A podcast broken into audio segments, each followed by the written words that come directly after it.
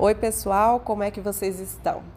Bom, eu espero que todo mundo esteja bem e que vocês já tenham dado uma lida nos manuais de biossegurança que eu mandei para vocês, tá? E aí, diante desses manuais, eu vou fazer aqui um checklist da saúde super rápido, mas para ficar na cabeça, para a gente não esquecer em nenhum momento nos atendimentos, tá bom?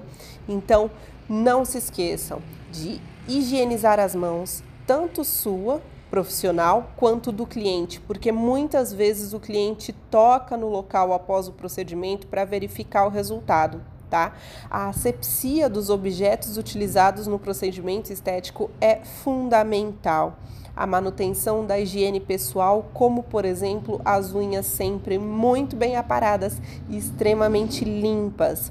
A utilização de touca nos cabelos, agora mais importante do que nunca o uso do jaleco ou avental é fundamental na hora do procedimento estético, juntamente com as luvas e a máscara, tá? Limpeza do ambiente de trabalho que deve estar sempre arejado e climatizado.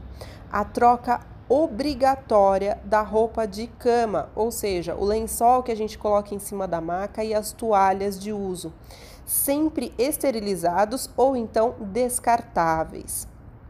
Se você utiliza algum material que é de metal, de aço inox, ele precisa ser extremamente limpo após a utilização. Para isso, eu oriento que você tenha então uma autoclave, tá? Para materiais que precisam ser esterilizados. Caso você só utilize materiais descartáveis, você não precisa da autoclave. Investir em lixeira com pedal para evitar o contato das bactérias e colocar o lixo em local correto de coleta.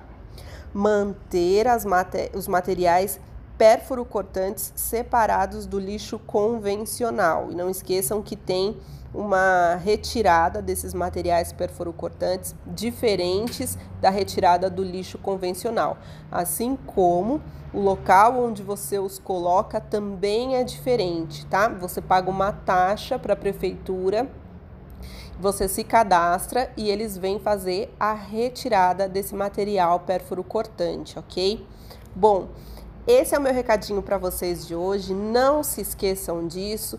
Se vocês acharem legal, coloquem isso por escrito e deixem sempre em um local no, na, no espaço de trabalho de vocês, na clínica, na sua sala de atendimento, sempre visível.